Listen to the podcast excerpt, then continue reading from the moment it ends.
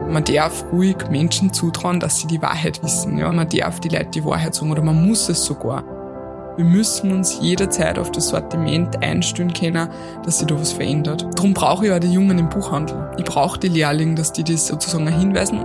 Ich kann mich jetzt hundertmal darüber aufregen, dass ich Bewerber habe, die nur 10 Stunden arbeiten in 20, 30 oder das Beste daraus machen. Wie stelle ich mein Unternehmen darauf hin ein, dass das funktioniert? Und die Großeltern und Eltern haben doch so viel gearbeitet, weil sie dann gesagt haben, ihr sollt es einmal besser haben. Und jetzt wundern wir sie, weil es die besser haben, warum das so ist. Herzlich willkommen zu Kaleidoskop Leben, dem Podcast der Elisabethinen für ein inspiriertes Leben. Ich bin Michaela Meilinger. Und ich bin Michael Ettlinger. Was haben Sie denn so mit 25 Jahren beruflich gemacht? Die Entscheidungen in der Mitte des dritten Lebensjahrzehnts sind für viele von uns prägend. Manche von uns haben in ihrem Traumjob bereits Fuß gefasst und sind fest verankert. Andere gehen die ersten beruflichen Schritte nach dem Studium und wieder andere orientieren sich beruflich noch einmal völlig neu. Aber hätten Sie in diesem Alter darüber nachgedacht, als Nicht-Buchhändlerin eine Buchhandlung mit 70-jähriger Tradition zu kaufen, kurz darauf Inhaberin einer Holding mit mehreren Tochterbetrieben zu sein und gemeinsam mit 45 MitarbeiterInnen in sieben Filialen das Image dieser Buchhandlung von Grund auf aufzumöbeln? Nein, wir auch nicht. Und genauso wenig hätte sich das unser heutiger Gast träumen lassen. Dennoch, für sie hat es sich genau so erfüllt. Und dabei hat sie so allerhand, vor allem allerhand Faszinierendes und Inspirierendes erlebt. Herzlich willkommen, Melanie Hofinger. Hallo. Meritas. So heißt die Buchhandlung heute, in der 2018 die Karriere von Melanie Hofinger als Buchhändlerin und Unternehmerin begonnen hat. Wer sich nun fragt, was daran, abgesehen von dem zarten Alter, in dem sie diese verantwortungsvolle Aufgabe übernommen hat, besonders sein soll, dem können wir hier gerne ein paar Argumente liefern. Melanie Hofinger ist keine Unternehmertochter mit finanzstarkem Hintergrund. Im Gegenteil. Der Gedanke, die damalige Buchhandlung Veritas zu kaufen, entstand ursprünglich aus einer eher Notsituation heraus.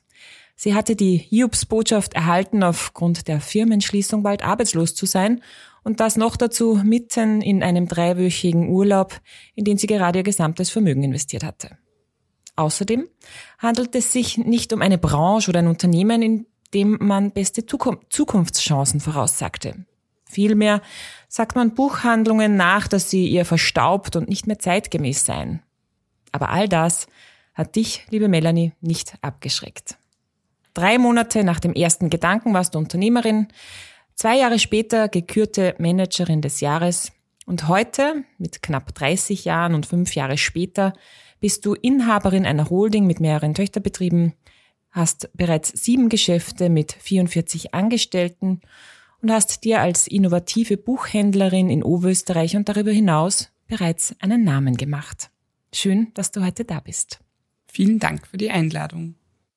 Ja, und liebe Melanie, ich darf mit der ersten Frage beginnen. Meritas oder wie es früher geheißen hat, Veritas, also heute Meritas, ist eine Buchhandlung, die sehr lange Tradition hat. Viel Geschichte, war auch wahrscheinlich recht hierarchisch organisiert, früher mal zumindest. Ähm, und das kennen wir auch von den Elisabethinen. Auch hier haben wir eine sehr lange Tradition. Das bringt uns einerseits sehr gefestigte Strukturen, eine starke Basis, auf der wir aufbauen können. Andererseits aber auch die Gefahr, dass wir in alten Mustern hängen bleiben und dass das Ganze vielleicht irgendwie verstaubt wirkt, intern und extern. Also Tradition und Modernität zu verbinden, ähm, ist sowohl bei dir als auch bei uns Elisabethinen immer wieder eine Herausforderung und Aufgabe.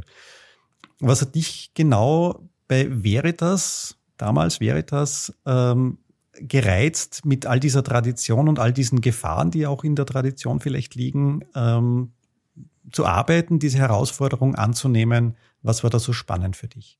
Ja, also das Spannendste für mich waren einmal grundsätzlich die Menschen. Also egal, wo ich auf Menschen treffe, ich finde das irrsinnig spannend, wie Menschen reagieren, wie sie sich verhalten und auch natürlich, wie das mit Mitarbeitern ist. Ähm, bei der Veritas damals hat mir am meisten interessiert, wie, ähm, wie spannend das eigentlich ist, wenn wirklich Mitarbeiter auch schon so lange da sind, also über 20, 29 Jahre in diesem Betrieb schon gelernt haben und wie sie sich sozusagen entwickelt haben. Und äh, das hat mich extrem gereizt, ähm, mit diesem Team sozusagen zu arbeiten und da zu schauen, wie kann man das in die Zukunft bringen. Also ich war ja vorher Verkaufsleitung, ähm, habe 2017 dort begonnen und es war am Anfang, wir haben immer gesagt, ein bisschen so Stasi-Zeiten von der Struktur her. Und äh, natürlich komme ich von ganz woanders, wo man das auch damals mit eben nur 24 Jahren gar nicht so gewohnt war. Und es war einmal ein Kulturschock. Das war das Erste, was ich erlebt habe.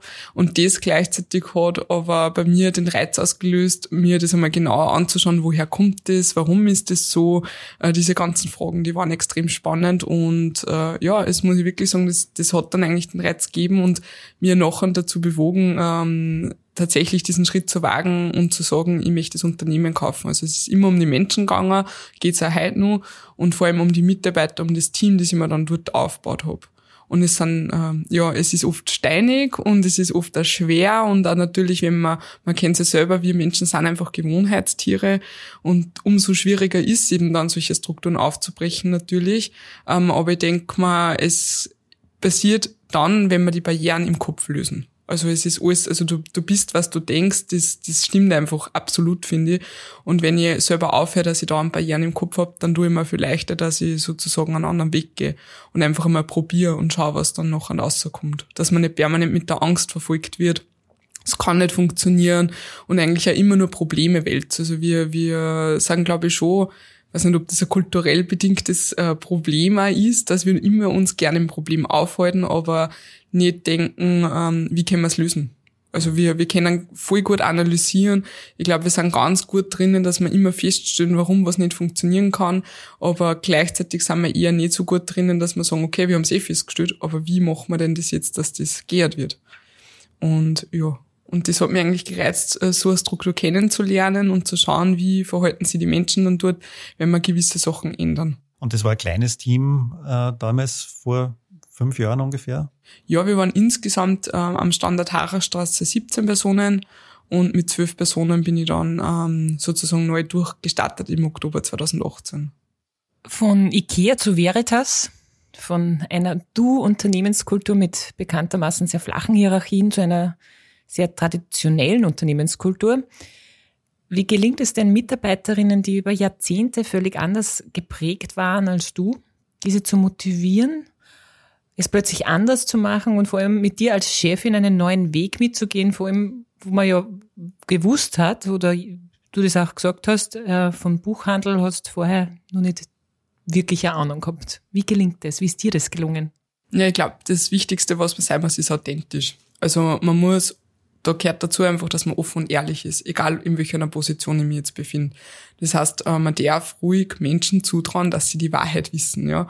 Das ist, glaube ich, egal in welcher Situation, ob es jetzt gesellschaftlich ist, auch politisch ist oder eben auch unternehmensmäßig ist, man darf die Leute die Wahrheit sagen oder man muss es sogar, um Verständnis ähm, zu bekommen. Also das war bei uns jedenfalls dann der Fall, wie es um das gegangen ist, äh, wir sperren zu. Also es war ja so, wenn wir jetzt die hierarchische Ordnung uns näher führen, dann haben, waren eigentlich die Mitarbeiter auf diese Situation nicht vorbereitet. Sie haben mit dem nicht gerechnet.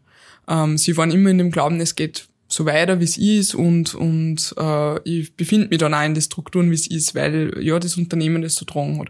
Und wie es dann um das gegangen ist, dass wir zusperren oder eben ich das eventuell kaufe, habe ich es immer am Laufenden gehalten. Auch ehrlich gesagt, ich weiß nicht, ob wir schaffen.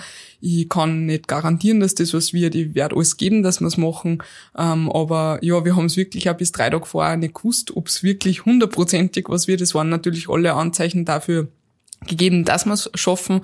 Ähm, aber ja, bis zum Schluss haben wir trotzdem irgendwo gezittert und waren dann alle dankbar, dass es passiert ist. Und ich glaube, wenn man die Menschen wertschätzt, wenn man immer ehrlich zu einer ist, wenn man das offen und ehrlich kommuniziert, immer zu jeder Zeit und eine Frage gestellt kriegt und nicht versucht, dass man sie da jetzt irgendwie ausredet, weil man das jetzt noch nicht preisgeben will, ähm, oder auch Fragen gestellt kriegt, die man einfach auch nicht beantworten kann, weil man wirklich das Wissen noch nicht hat, dann nicht versucht, dass man eine Antwort findet, sondern einfach sie einmal hinstellt und sagt, ich weiß jetzt einfach auch noch nicht. Ich weiß vielleicht in einer Woche, sobald ich weiß, sage ich da.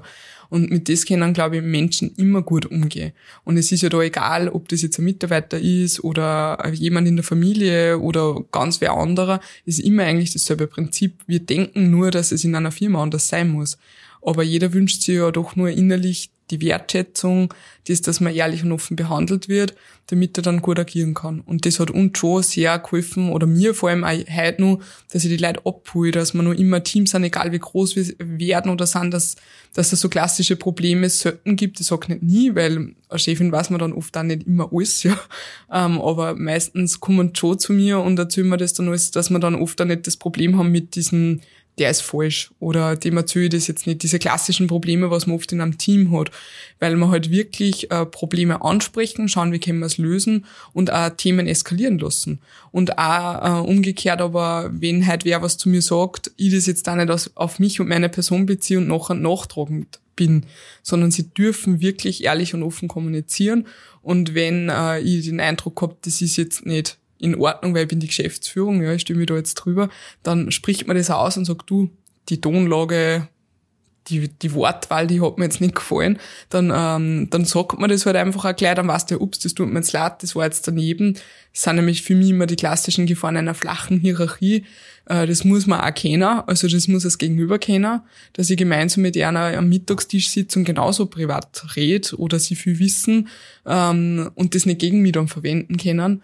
Ähm, das, das sind halt die Gefahren, aber da muss man halt die Leute immer auch darauf hinweisen und auch dann nicht nachtragend sein, wenn sowas passiert sondern wirklich, wenn man auch Kritik äußert, ein bisschen vorsichtiger sein mit, wie formuliere es, aber nicht vom Inhalt her, sondern dass die Person sich nicht angegriffen fühlt. Das ist wieder was mit Wertschätzung, weil das einmal was nicht passt oder dass einmal ein Arbeitsprozess nicht so funktioniert, das ist das eine, aber das andere ist, wie formuliere es, dass der dann nicht sagt, äh, ich mache alles falsch. Ja, das stimmt nicht, die Situation war jetzt falsch und wir müssen schauen, wie kommen wir jetzt zu dem, dass du das richtig machst. Die Michaela hat ja gerade angesprochen, auch vorher in der Frage, die Mitarbeiter waren vorher wahrscheinlich was anderes gewohnt. Sind die alle mitgegangen, diesen, diesen neuen Weg, den Weg mit dir, da die, die Unternehmenskultur komplett auf den Kopf zu stellen, sozusagen? Ja, also tatsächlich ähm, sind alle damit mitgegangen, weil sie einfach gemerkt haben, dass für einer ein Vorteil ist. Ein Vorteil dahingehend, ähm, dass ich nicht mehr gestresst in die Arbeit komme oder schon nervös in die Arbeit komme, ähm, dass ich nicht immer schon vorher Gedanken mache, wie wird denn heute mein Tag schon äh, schlecht aufstehe und, und also ja, man merkt es schon. Es gibt immer wieder Situationen, natürlich auch, wo es ins alte Muster fallen, weil wenn man das jetzt 20 Jahre lang gewohnt war, dass man wirklich jetzt vertraut, auch nach fünf Jahren, dass das sich jetzt geändert hat und dass ich alles sagen darf, das ist eigentlich unser Kampf immer ein bisschen. Also, dass man mhm. wirklich sagt, okay, ich vertraue, sie vertrauen mir zu 100 Prozent, egal was sie mir sagen, was stört, dass ich dann nicht sage, okay, jetzt gehst. Ja, weil natürlich das immer äh, eine Machtsituation ist. Ja, also das muss man sich ja auch als Geschäftsführerin, als, als Abteilungsleiterin, als Filialleiterin immer ein bisschen wieder in den Vordergrund rücken, dass man sagt, okay, das eine ist das, dass ich das eh will, das andere ist, aber wie kann man das dann tatsächlich leben? Und da scheitern ja dann oft auch sozusagen Strukturen. Also das habe ich schon sehr oft auch in meiner beruflichen äh, Laufbahn beobachtet, dass viele Unternehmen heften sich ja auf die Fahnen, offen und ehrlich zu kommunizieren, ist ein ganz großer Wert bei vielen. Und wie viele Unternehmen gibt es denn dann tatsächlich, wenn die Mitarbeiter sagen, dass das jetzt ein Blödsinn ist und das einfach offen und ehrlich aussprechen, die dann nicht eine Konsequenz spüren. Oder dann nicht nachher sozusagen irgendwie spüren, dass das jetzt Nachwehen hat. Und diese Sicherheit, die muss man in jeder Situation geben und die muss man dann aber auch wirklich als Geschäftsführer konsequent äh, durchziehen. Also das ist viel Kopfsache, viel Denken, viel Feingefühl, anstrengender als wie andere hierarchische Formen, definitiv, weil es viel Gespräche braucht, viel ähm, ja, Geduld oft auch braucht. Ähm, aber ich bin der Meinung, äh, das Wertvollste ist, weil was passiert denn, wenn sie Mitarbeiter nicht mehr wohlfühlen für einen Unternehmer? Man hat Krankenstände, mit denen man nicht rechnet. Man hat eine Fluktuation, mit der man nicht rechnet. Äh, man hat Unruhen im Team, die man eigentlich eh selber wieder auf, auf den Schreibtisch kriegt, ja, weil die Leute dann doch irgendwann kommen, aber meistens dann, wenn es schon spät ist und andere Mitarbeiter schon gängen die vielleicht da super waren.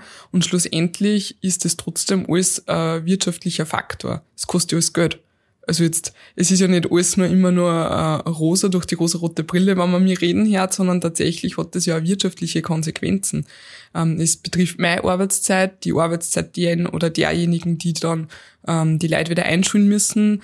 Wir sind jetzt auf einem Arbeitsmarkt, wo halt äh, einfach der Fachkräftemangel äh, wirklich durchkommt. Ich bin auch ein Handelsbetrieb, auch wenn Buchhandel nochmal sozusagen ein bisschen anders ist, aber ich habe ja Spielwaren, wir sind eigentlich ein gemischter Handelsbetrieb. Das heißt, ich, ich kehre den klassischen Handel dazu, wo ich sozusagen die Mitarbeiter rausfischen muss ähm, die zu uns passen. Und das ist alles schwierig und dementsprechend ist es wirklich so, dass wir sich um unsere Leute schauen müssen. Und dass wir aufhören müssen, dass wir immer dieses Problem würzen, Work-Life-Balance, uns kotzt das alle schon so an. Ja, eh, aber es ist halt jetzt da und wir müssen das Beste draus machen. Ich kann mir jetzt hundertmal darüber aufregen, dass ich Bewerber habe, die nur 10 Stunden arbeiten wollen, 20, 30, die nur dort und dann arbeiten wollen oder das Beste draus machen. Wie stelle ich mein Unternehmen darauf hin ein, dass das funktioniert? Und da muss man jetzt sagen, im Handel war es immer schon leichter in dem Sinn, meiner Meinung nach, weil wir ja schon immer viel Teilzeitkräfte gehabt haben. Mhm. Also das heißt, wir sind ja eigentlich ähm, äh, das gewohnt, das Leid. Oder eigentlich umgekehrt. Früher war es halt umgekehrt, da wollten wir im Handel halt mehr Teilzeitkräfte haben. Und jetzt, wo sie sich drehen wird, wird man sich beschweren. Also es ist immer irgendwie für mich immer ab und zu schon so, wo ich mir denke, ich verstehe das jetzt nicht. Also wirklich, manchmal tue ich mir schwer, dass man, dass man, dass man wieder zurück zu, zu den Fakten kommen. Wir haben gestern auch gesprochen mal über diese Klimakleber, die so aktuell sind. Und eigentlich auch, wir regen sie alle auf, dass wir jetzt sozusagen nicht mehr fahren können. Und jetzt betrifft es natürlich auch die Krankenhäuser und Co. Äh, und Rettungssanitäter, dass da Menschen sterben. Dabei Gott sei Dank ja noch nicht, aber könnten. Auf der anderen Seite hat noch keiner seit ich weiß gar nicht, wie viele Tage die jetzt schon kleben, muss ich jetzt auch sagen. Aber jetzt ist es halt wieder brisant, aber es hat noch keiner sich die Frage gestellt, wie hören sie auf, dass hier in Straßen kleben, was müssen wir machen dafür? Und wenn man dann jetzt nochmal die Nachrichten gehört hat, dann sind es Forderungen wie 100 auf der Autobahn. Aber wir sagen halt, nein, das wollen wir alles nicht und ihr sollt aufhören zum Kleben. Also wir geben nie in die Hand. Und alles so, soll so bleiben, wie es war und trotzdem besser werden.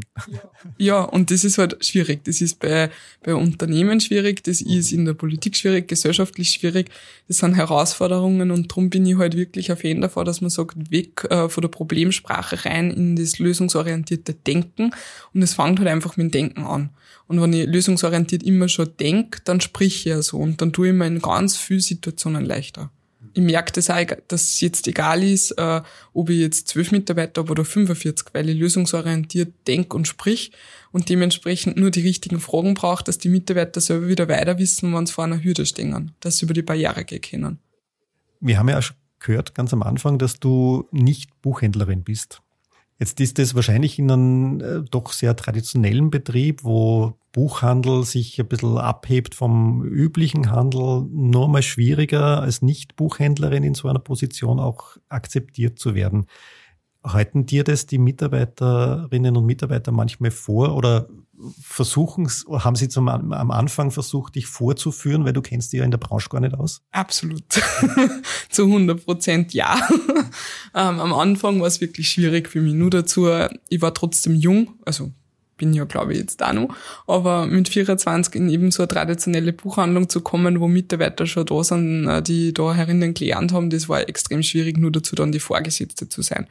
Und ähm, ist er ab und zu heute noch, wobei es hat sich gedreht, also es führt mich keiner vor, das nicht, überhaupt nicht. Äh, der Unterschied ist, dass ich ja das auch weiß, dass ich das Wissen nicht habe und dementsprechend auch die Wertschätzung den Mitarbeitern gibt, dass sie das Wissen haben. Und wenn Situationen kommen, wo Fachwissen gefragt ist, ich gegenüber den Kunden, also jeder, der mich interviewt, als wie ähm, gegenüber meinen Mitarbeitern immer auch wieder ehrlich bin und sage, ich weiß jetzt nicht, aber ich habe wirklich gute Mitarbeiter, die das wissen und ich hole mir das Wissen von einer. Ich glaube, man muss einfach auch als Chef weg von dem, dass man allwissend ist. Das funktioniert nicht man muss auch bei den Mitarbeitern weg davon, dass jeder alles weiß. Also ich glaube, man muss einfach wirklich die Stärken stärken, die Potenziale ausschöpfen und schauen, wie passen wir alle zusammen in unserem Unternehmen, dass wir das Bestmöglichste für den Kunden bieten können und müssen. Das passiert ja schon bei der Mitarbeiterrekrutierung. Ich kann nicht davon ausgehen, dass ich nur Buchhändler habe, aus dem einfachen Grund, weil einfach äh, fast keine Buchhändler mehr ausgebildet worden sind. Jetzt bilden wir Lehrlinge aus, genau aus diesem Grund, weil wir jetzt dann irgendeine Pensionswelle haben. Und wir sagen immer, jeder ältere Buchhändler kriegt halt kurz vor seiner Pension einen Lehrling.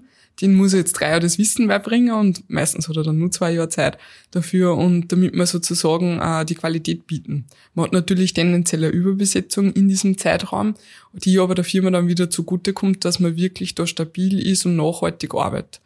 Und ähm, dieser Kostenpunkt rentiert sich hundertmal weil ich halt dann nachher nie dieses Gap habe, wo ich sage, jetzt habe ich gar keinen mehr und verliere vielleicht meine Kunden oder die Qualität, die ich leiste.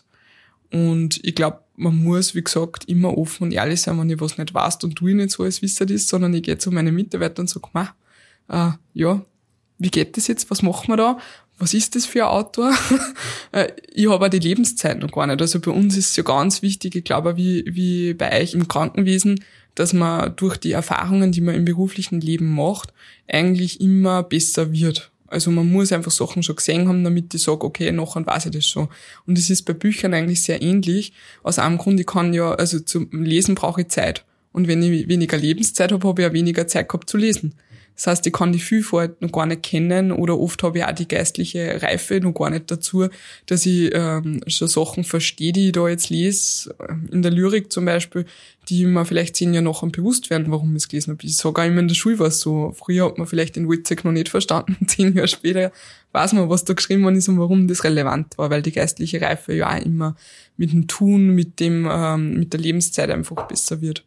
Und ich glaube, dieses Geheimrezept, dass man sich das Wissen halt dann aneignet im Sinne von, man hat halt äh, die Kompetenzen verteilt und die wissen aber auch, dass ich mich da jetzt nicht über sie stellen wird und sag, na. Und dass man dann auch einen offenen Diskurs stellt. Also bei uns ist es halt oft also wenn es jetzt auch finanzielle Sachen sind, die, die alle betreffen, dass wir das miteinander ausdiskutieren und sagen, das sind die Hard Facts, so ist es, was können wir jetzt tun, was ist eure Meinung dazu, dass es besser wird. So habe ich ein kleines Verständnis. Also immer im Team, dass es jetzt halt so ist, dass wir schauen müssen, dass die Umsätze nur viel besser werden, einfach aus die, die Gründen zum Beispiel jetzt einfach auch mit Energiekrise, die uns natürlich auch trifft, wo man sagt, okay, die Kosten steigen, ähm, dementsprechend braucht man vielleicht jetzt nur Mitarbeiter, aber es geht sich halt jetzt noch nicht aus, aber Richtung März und April, wenn es so und so ist und wenn man es da abholt, dann sagt jeder, okay, verstehe. Dann kommt da nicht das, das habe ich früher auch oft gehört, ja, wir sind immer Zwäng. Grundsätzlich hat man immer überall Zwängleute. Das ist, das ist auch so was, glaube ich, das hat jede Firma irgendwo. Man kommt nicht genug Leute sein. Und ich glaube, wenn man die Leute da ein bisschen abholt und ihnen auch erklärt, warum das jetzt so ist oder wie, wie würden sie das machen äh, in meiner Situation, dann sagen sie, okay, da beiße jetzt einfach einmal eine, aber ich gebe ihnen schon die Sicherheit, dass das dann kein Dauerzustand ist. Also gerade in Krisenzeiten, wie sie zwar mit Corona und Co., also wir sind ja, meine Mitarbeiter haben wir teilweise wirklich schon lauter, weil wir sind eigentlich, wir haben gestartet 2018 und dann sind wir ja entweder, wir haben expandiert oder es war Lockdown. Also es hat nur die zwei Möglichkeiten gegeben. Und äh, das heißt, wir sind ein total dynamisches Team gewesen und sie waren das auch absolut gewohnt, äh, sozusagen, dass sich permanent was verändert. Und das vorher nie, also das war vorher nie, das, das konnte jetzt auch voll die Schwierigkeit sein. Aber wir, wir waren da in einem Zustand, dass wir da zusammengeholfen haben und gehalten haben und sie haben auch nie bekrittelt, dass wir jetzt nur mehr expandiert haben, weil ich es auch immer abgeholt habe, warum das jetzt wichtig ist. Man konnte ja sagen, jetzt ist dann bald verrückt, ja, weil jedes Mal muss ich nur irgendwen kennenlernen, auch von die Kollegen. Permanent ändert sich was für mich und nur dazu für Mitarbeiter, die jetzt 55 Jahre alt sind, die auf einmal denken müssen, dass ich jetzt nicht nur für mich bestehe oder nicht nur für mich ausschaue, halt wie viel Ware lege ich mir, also wie viel Bücher lege ich mir jetzt her, sondern plötzlich muss ich auch für Everding mitdenken, für Lambach mitdenken, nur dazu örtlich total getrennt mit Leuten zu sprechen, die ich noch nicht einmal wirklich kenne. Wir haben es voll super gemacht und ich bin voll stolz auf sie alle, dass sie da so hinter mir gestanden sind, aber weil ich es, glaube ich, halt auch immer abgeholt habe. Das ist sozusagen mein Geheimrezept gewesen, authentisch zu bleiben, einer die Wertschätzung zu geben, auch zu verstehen, was sie da jetzt eigentlich alles leisten, dieser zu honorieren, äh, da offene Diskurse über das zu, zu machen und, und nicht immer zu vertrösten, wo ich dann auch die Mitarbeiter irgendwann verliere. Sie wollen wertgeschätzt werden, sie wollen es auch vielleicht finanziell spüren, dass sie jetzt darüber hinaus Leistungen erbringen und das muss man einfach wahrnehmen. Man darf da nicht mit Scheuklappen dann durchgehen hoffen, dass immer alles gut geht, weil ich darf mich halt dann auch nicht wundern, warum es nicht so ist. Du hast jetzt schon ein paar Sachen gesagt, die bei mir so dieses Generationenthema ein bisschen aufpoppen haben lassen. So diese neue Generation, die Teilzeit, Work-Life-Balance und sonst was will, versus die äh, Mitarbeiterin, die seit 30 Jahren äh, da ist, mit ganz unterschiedlichen Bedürfnissen. Oder jemand, der kurz vor der Pension ist, äh, schult einen Lehrling wieder neu ein. Erlebst du diese, diese Generationenbedürfnisse? Sind die in irgendeiner Form relevant und eine Herausforderung? Also auch du als Junge mit Mitarbeitern, die deutlich älter sind als du, ist das ein Thema? Und falls ja, wie gehst du damit um? Ja, also wir haben auch absolutes Generationsthema, weil wir ja einen Altersdurchschnitt von 45 plus haben im Unternehmen. Das heißt, wir haben entweder sehr junge Menschen oder kurz vor der Pension stehenden Menschen äh, und ich mittendrin, wenn man so will. Also ich bin in meinem Alter ziemlich die Einzige, tatsächlich.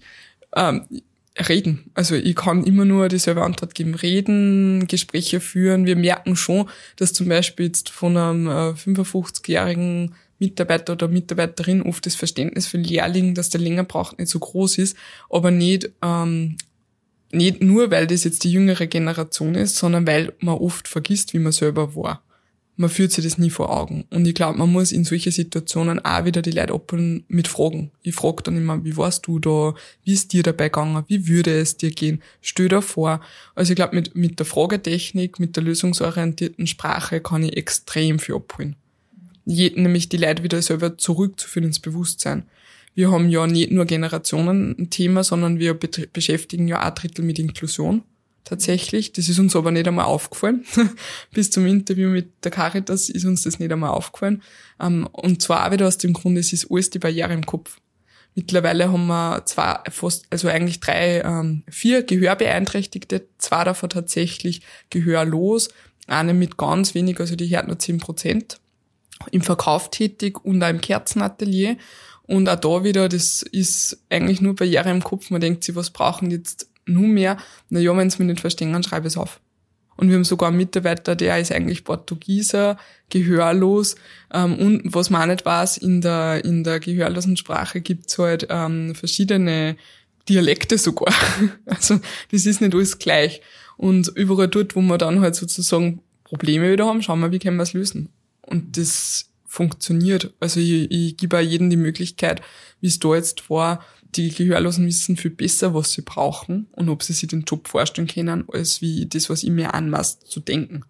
Man ist halt verleitet, dass man immer schon wieder sagt, man, da muss ich das machen und das machen und hu, das kommt Zeit, dass das nicht passt und tut nicht passt und was ist, wenn der nicht will und dann habe ich Probleme mit den Mitarbeitern und, und, und. Also es ist nicht so, dass ich nicht, auch nicht so vielleicht anfange zum Denken, aber dann denke ich mir, warte, stopp, wir probieren es einfach aus.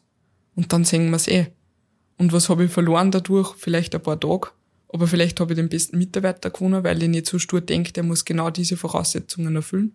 Um die Bedürfnisse der Menschen geht es ja nicht nur auf Seiten der Mitarbeiterinnen und Mitarbeiter, sondern insbesondere im Handel auch bei den Kundinnen und Kunden. Jetzt ähm, sind wir konfrontiert mit auch hier einem Wechsel der Generationen, also Generation TikTok beispielsweise. Das heißt ja auch für den, für den Buchhandel wahrscheinlich was. Also sind die Jungen überhaupt noch interessiert an Büchern, am traditionellen Buchhandel? Gehen die nur ins Geschäft und kaufen sie da ein Buch? Oder geht, funktioniert das vielleicht in Zukunft komplett anders? Das sind jetzt ganz viele Fragen drin. ja, genau. Ähm, und ich glaube, jeder Buchhändler wird das jetzt anders beantworten. Mein Vorteil ist ja, dass ich keine Buchhändlerin bin. Dementsprechend sehe ich die Situationen anders oder kenne halt vielleicht viel von der Vergangenheit so nicht. Ähm, aber ich muss sagen, was man nicht darf, ist, die Jungen zu unterstellen, sie lesen nicht mehr. Also das ist falsch. Grundsätzlich lesen Junge auch sehr, sehr viel. Ähm, es hat sich da eigentlich kaum verändert, dass man, also, dass die jüngere Generation also die Zeitspanne, früher hat man halt gesagt, bis zwölf Jahre lesen, dann ist von zwölf bis 19 nix und ab 19 holt man die Leser wieder zurück, so ungefähr. Die Zeitspanne meiner Meinung nach verdichtet sie sogar. Das heißt, also man verliert die Leser zwischendurch gar nicht mehr so viel. Dank eben TikTok. Da gibt's ja jetzt die Form von BookTok. Nur äh, insofern, äh, wieso ist das für ein, oder wieso sagen die Buchhändler, na, ist eine Gefahr oder könnte eine Gefahr sein, weil dort einfach die Gefahr lauert nicht das Nichtslesens, sondern wo kaufen sie ein. Und da ist halt einfach so, dass der Online-Markt natürlich da massiv ist. Wir haben ja die Buchpreisbindung, das heißt, jedes Buch hat einen Mindestpreis, günstiger krieg ich es nicht. Ähm, und dementsprechend muss man dann schon den Kunden tatsächlich für den stationären Handel an mich Mehrwert bieten. Warum genau der jetzt bei mir auf der Homepage bestehen soll, warum genau der zu mir ins Geschäft kommen soll und sich das abholt. Warum kommen junge Leser nicht so oft in eine Buchhandlung oder in eine traditionelle, weil sie oft über die Jahre so viel verändert hat und sie die Buchhändler nicht darauf eingestellt haben. Ich habe das Sortiment nicht gehabt. Wir haben jetzt auch begonnen, das einzuführen. Man muss da wirklich up to date sein. Also man braucht da tatsächlich einen Lehrling, die einen darauf hinweisen oder wo man einfach das Verhaltensmuster ja dann auch sieht, äh, wie die lesen. Weil zum Beispiel eins, was sich gravierend verändert hat, sie lesen jetzt fast alle in der Originalsprache. Das heißt, englische Bücher sind gefragt mehr denn je. Es gibt eigene Sparte, die heißt Young Adult, ähm, die eben immer auf BookTok, TikTok äh, vorgestellt wird und da muss ich halt dahinter sein, weil die Zeit halt auch sehr schnelllebig ist, welche Titel sind das und muss man es auf Lager tun. Und es gibt Buchhandlungsketten sogar, äh, die das natürlich schon längst machen und jetzt aber traditionelle Buchhandlungen wie wir, die das auch haben und äh, wo wir dann wirklich auch schon das Erlebnis gehabt haben, wo ein 17-Jähriger reingekommen ist und gesagt hat, ma super, dass jetzt Mangas führt, so eine englische Bücher, jetzt brauche ich endlich nicht mehr online bestellen. Und für mich war diese Aussage alles. Also da habe ich mir gedacht, gut, das beschreibt jetzt alles. Wir müssen uns jederzeit auf das Sortiment einstellen können, dass sich da was verändert. Darum brauche ich auch die Jungen im Buchhandel. Also ich brauche die Lehrlinge, dass die das äh, sozusagen hinweisen. Und da jetzt da wieder, früher hat man halt gesagt, das ist der Lehrling, der hat nichts zum Sagen, alte Struktur und der muss das jetzt kennen. Ich muss auf die Leute hinhorchen. Und ich glaube, das ist wieder das mit dieser Work-Life-Balance und alle Situationen, die auf uns zukommen. Die Jungen wollen wertgeschätzt werden, wollen wahrgenommen werden und der Richard David Brecht hat ja ein super Buch ähm, auch ausgebracht, wo, wo es ja um das geht, dass er sagt, ähm, wir wechseln gerade von der Arbeitergesellschaft in die Sinngesellschaft. Und wir dürfen uns ja auch nicht wundern, dass das so passiert, weil wir einen irrsinnigen Wohlstand haben. Das heißt, ich, ich kann das ja sogar schon von meiner Generation sagen, mein Papa hat nur irrsinnig viel gearbeitet, 70 Stunden die Woche, und man hat das als Junger gesehen und hat sich schon gedacht, okay, das will man nicht, ich will halt auch was vom Leben haben. Und die Großeltern und Eltern haben doch so viel gearbeitet, weil sie dann gesagt haben, ihr sollt es einmal besser haben. Und jetzt wundern wir sich, weil es die besser haben, warum das so ist. Also das sind immer so die, für, für mich eigentlich die spannenden Fragen. Wir stehen fest, dass sie so ist und ärgern sie drüber, obwohl wir eigentlich schon vielleicht schuld sind, weil wenn halt ein junger Mensch schon automatisch ein Auto sich leisten kann, eine Wohnung von daheim kriegt, zur Verfügung gestellt, äh, das finanziell drinnen ist, dann hat der halt nicht mehr das, dass er jetzt arbeiten muss, damit er sich einmal einen Grundwohlstand leisten kann. Dementsprechend möchte er dann Sinn sehen. Und für mich ist das ja dann einmal so eine spannende Frage, wir haben jetzt, wenn wir Pflegeberufe wir haben in der Pflege einen Mangel, aber ist nicht die Pflege ja eigentlich das Sinnvollste, was ich tun kann an Berufen? Müsste das jetzt nicht den totalen Aufschwung haben, weil alle den Sinn in der Arbeit suchen? Ist nicht mit Menschen arbeiten der volle Sinn? Ist da vielleicht nicht das Marketing das Schlechte, das Image das Schlechte, was man jetzt hat, aber war das nicht jetzt die Chance, dass man Menschen findet? Oder die Rahmenbedingungen, die falschen. Ich wollte gerade sagen, oder die, der Rahmen, ne? Mhm. Ja. Also da spielt viel zusammen, glaube ich. Mhm. Jetzt ist es aber so, dass du ja eine Buchhandlung übernommen hast, die eigentlich eine sehr lange Tradition hat. Und also damals Veritas ist ja auch für, glaube ich, religiöse Bücher gestanden. Die Krippen waren ein Thema, ähm, diverse, ja, traditionelle Dinge. Und dann haben wir diese Jungen, die sagen, hey, englische Literatur, Manga. Schaust du auch auf beides, also diese Traditionen zu halten und die neuen äh, abzuholen? Oder wie, wie schaffst du diesen Brückenschlag? Absolut. Also wir sind, ich sage immer, Tradition trifft Innovation. Ähm, das ist das Wichtigste, weil es wird ja, also wir haben ja Taufkerzen, wir produzieren ja ähm, Taufkerzen, Hochzeitskerzen, Geschenkskerzen und so weiter. Diese Feste werden ja gefeiert und da habe ich ja den Kunden dann sozusagen im Haus und dort gilt es halt dann äh, mit den Büchern, die er anspricht, die Kunden abzuholen. Also ich glaube, das ist die Kunst, die Brücke zu schaffen. Mir hat ja bewogen auch dazu, dass ich die Traditionsbuchhandlung übernehme, genau aus der Tradition, aus der genau genommen wegen meiner Oma, weil meine Oma äh, Ikea überhaupt nicht kennt hat. Ich komme von einer landwirtschaftlichen Familie, von einer ganz kleinen Landwirtschaft in, in Zör an der Bram und äh, wie ich damals gesagt habe, ich arbeite bei Ikea und schmeiß mein Just-Studium, hat's mir angeschaut, wie, ja, es war ich verrückt, weil sie war gerade recht stolz, dass alle ihre Enkelkinder Akademiker werden und alle studieren und ich jetzt da. Und habe gesagt, tut mir leid, Oma, ich habe jetzt mein Studium geschmissen, ich verkaufe jetzt Würstel beim Ikea.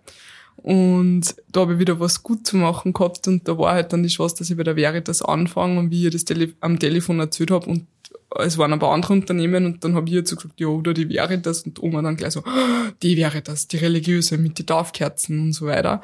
Und da habe ich eigentlich gemerkt, welchen Stellenwert so sowas nur in unserer Gesellschaft hat. Und mir hat ja bewogen dazu, sowas zu erhalten. Also, und zwar genau deswegen, damit man der, der jüngeren Generation Traditionen auch näher bringt. Ich kann schon überall Taufkerze äh, erwerben. Kann ich sicher auch schon im Internet ähm, ich kann schon überall solche Dinge erwerben, aber ich weiß oft nicht, warum ich das jetzt eigentlich brauche. Und wir sehen sie da schon in einer Nische, dass man nicht nur dem Kunden die Taufkerze verkaufen, sondern auch sagen, ob ich eigentlich weiß, wie lange er die hat, für was er die braucht. Dass man mit der Taufkerze die Hochzeitskerze entzündet. Ähm, warum man was eigentlich schenkt, ja. Also diese Werte nur ein bisschen in der Beratung mitzugeben. Und das war eigentlich der Grund, warum ich gesagt habe, wo geht denn jetzt der junge Mensch hin, wenn er was braucht? Der kennt sich ja nicht aus. Die Oma sagt, geh zu Veritas, dann kommen sie. Und wenn es das nicht mehr gibt, und dann, dann schenke ich zwar jedem zur Taufe Kerzen, weiß eigentlich gar nicht für was. Äh, ich glaube jetzt da, die Jungen sind jetzt nicht so, dass, dass sie sich jetzt da sonderlich dafür dann informieren, aber nicht, weil sie sich nicht interessieren, sondern oft auch aus Zeitmangel. Also was man nicht unterschätzen darf, ist durch diese ganze Digitalisierungswelle, durch diese ganze digitale Welt, die sie uns da offenbart, hat sich gesellschaftlich einfach bei den Jungen eins verändert. Sie müssen ja gefragt, also sie sind ja gefragter denn je auch im Berufsleben. Früher hast äh, ja ich, ich, ich hab schon ein Schnurlos-Telefon gehabt äh, bei uns im daheim, aber wenn du halt nicht daheim warst, hat die keiner auch rufen können. Und heutzutage, man sieht sich selber, man muss ja als Unternehmer ein bisschen zügeln, dass wenn jetzt wer krank wird und macht auf Nacht dir das schickt, äh, du gleich irgendein Mitarbeiter macht auf Nacht anrufst, ob er morgen einspringen kann. Wir haben halt da auch so das, ähm, hat wieder was mit Wertschätzung zu tun. Ich will nicht, dass sie sich früher krank melden, weil ich kann jetzt eh nichts tun, meiner Meinung nach. Und in der Früh sozusagen reicht's aus, weil dann kann ich ähm, erst, also ich rufe dann auch erst wirklich kurz vor Dienstbeginn jemanden an und frage, ob er einspringen könnte, wenn sowas konkret vorfällt. Aber ich glaube, man, man tut die Jungen oft auch Unrecht, ja. Wir haben sie schon so erzogen oder wir erziehen so oder auch mich. Und ähm, andererseits haben wir noch nie so viele Neugründungen gehabt, ja. Also es ist immer so, wir sagen immer, ja, die Jungen. Und auf der anderen Seite machen die voll viel in teilweise kürzerer Zeit, als es früher überhaupt möglich war. Und drum braucht es halt dann auch wirklich eine Beratung, die von alleine kommt. Also der fragt mich jetzt nicht, was tue ich denn damit, sondern ich erzähle es ihm einfach. Und dadurch ist er informiert und dadurch halten wir halt Traditionen und Werte der Gesellschaft wieder hoch. Und drum braucht es halt auch die Fachbetriebe. Sonst gehen dann solche Teile der Gesellschaft verloren und ähm, ja, und damit halt vielleicht auch das Zwischenmenschliche. Aber wenn diese Tradition jetzt so wichtig ist und auch das Festhalten von Menschen an diesen Traditionen und dass sie da Institutionen vielleicht kennen über, über Jahre oder Jahrzehnte lang, warum hast du das Unternehmen dann umbenannt? Das hat einen rechtlichen Grund gehabt. Also wir haben die Marke nur drei Jahre nützen dürfen. Es war vertraglich vereinbart und nachdem die Wäre das Verlags GmbH noch immer der größte Schulbuchverlag ist und wiederum ja einen ähm, einen Mutterkonzern hat, war ja einfach die Marke wichtig, die in Österreich ganz bekannt ist. Und äh, in Oberösterreich sind wir zwar bekannt mit dieser Buchhandlung oder durch mir jetzt, aber in Österreich nicht. Und sie haben die Marke ja, also es ist ja eine Marke, es war so vereinbart. Für uns hat's total passt. Wir haben sie da jetzt weiterentwickelt. Wir haben damals vor drei Jahren nicht gewusst, wie es wird. Und es war jetzt die Entscheidung, nützen wir sie weiter. Also sie waren jetzt nicht dagegen. Ähm, aber ich habe für mich beschlossen, wir sind nimmer die wäre das ausschließlich. Wir haben verschiedene Betriebe, die unter dem gleichen Namen laufen wie in Mauthausen oder Lambach. Und wir sind jetzt schon so viel mehr, als wie die Buchhandlung damals war. Und äh, wäre das ist für mich einfach der Schulbuchverlag, so kennt man einfach auch in Österreich und dementsprechend war für mich die Abgrenzung jetzt wichtig. Und das ist im totalen Einvernehmen dann passiert. Und wir sind eigentlich dann auf Meritas gekommen, weil das eben lateinisch bedeutet, sich verdient machen, sich verdienen. Und wir haben gesagt, das passt irgendwie zu uns weil wir uns das verdient machen, dass wir sozusagen Bücher verkaufen. Wir machen was für die Gesellschaft, das ist mir ganz wichtig. Wir unterstützen auch. Also es ist jetzt nicht nur so, dass wir nur verkaufen, sondern mit dem, was wir da in dem Betrieb leisten oder Kunden bei uns einkaufen sozusagen, äh, schauen wir dass wir Gutes tun, indem wir jetzt die, ähm, wir haben zum Beispiel ukrainische Flüchtlinge aufgenommen gehabt und einer die Wohnung äh, gezahlt für Zeit und betreuen die jetzt in der Ukraine weiter oder wir haben obdachlose Jugendliche aufgenommen, die jetzt bei uns die Lehre macht und sind dort finanziell eingesprungen und das hier aus sich verdient machen und darum passt Meritas viel besser zu uns. Von der Wahrheit zum sich verdient machen, weil Veritas heißt ja die Wahrheit und Meritas sich verdient machen. Vielleicht magst du uns nur, bevor der Michael dann zu seiner klassischen Abschlussfrage kommt, kurz sagen, äh, du hast sieben Filialen. Wir sprechen jetzt äh, sehr stark von der Linzer Filiale oder von dem, wo es ursprünglich begonnen hat. Was gibt's denn da nur so?